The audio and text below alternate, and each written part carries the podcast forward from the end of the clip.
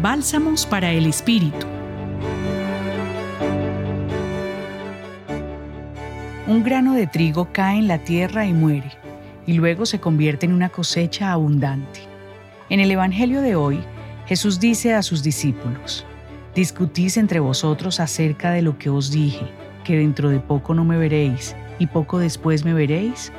Os aseguro que lloraréis y os lamentaréis mientras el mundo se divierte. Estaréis triste, pero vuestra tristeza se convertirá en gozo. Esta explicación de Jesús se convierte en promesa. Vuestra tristeza se convertirá en gozo. Al reflexionar sobre nuestra vida, podemos identificar que han existido tiempos de luz, de claridad y tiempos de sombras, de confusión.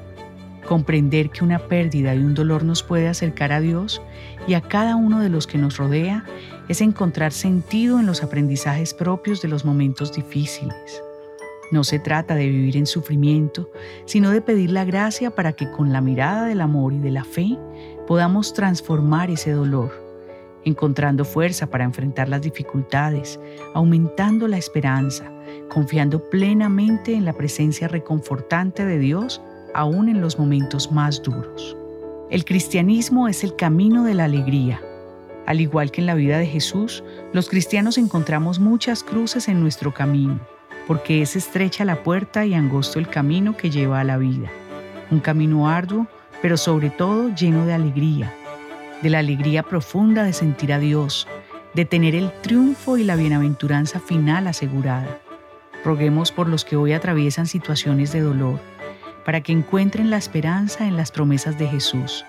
También por quienes disfrutan de la alegría, para que puedan reconocer y dar gracias por las bendiciones de Dios.